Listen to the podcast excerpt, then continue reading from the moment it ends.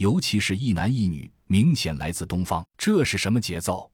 顿时有些疑惑的看着尤金，问道：“这几位是你的朋友吗？”尤金点头道：“是的，他们是来自 C 国哦。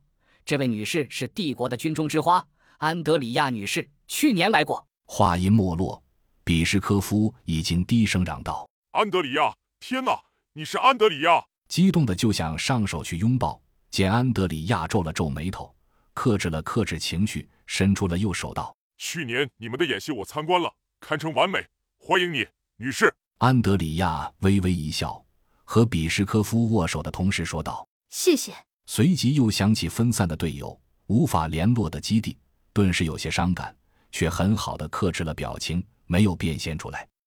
比什科夫又狠狠盯了安德里亚几眼。仿佛能这么近看到女神，很是满足。转头又问道：“这二位是来自 C 国的？”“我们是战士，为消灭病毒而战。我们是专业的病毒研究人员。”二姐答道。这个表态很重要。比什科夫又看了看一脸无所谓的尤金，才点头道：“跟我来，朋友们。”说着转头进了大厅边上的一个小门。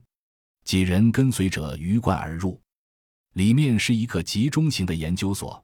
人们分组在进行着研究和实验，看到比什科夫和尤金进来，纷纷报以微笑；看到后面几人，又露出了疑惑。不过看到几人的神态，知道都是朋友，于是都没说什么，只是不由自主的在两张东方面孔，尤其是二姐的脸上多看了几眼。直到进了最里面的一间小屋，比什科夫才道：“尤金，你的研究室我一直安排人在打扫，怎么样？”够意思吧？尤金笑了笑，却不答反问：“你到底研究出了什么？”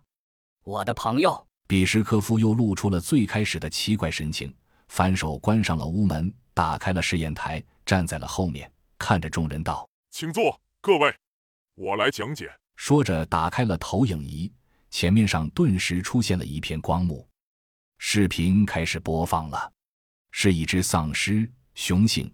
浑身不着寸缕，瘦骨嶙峋。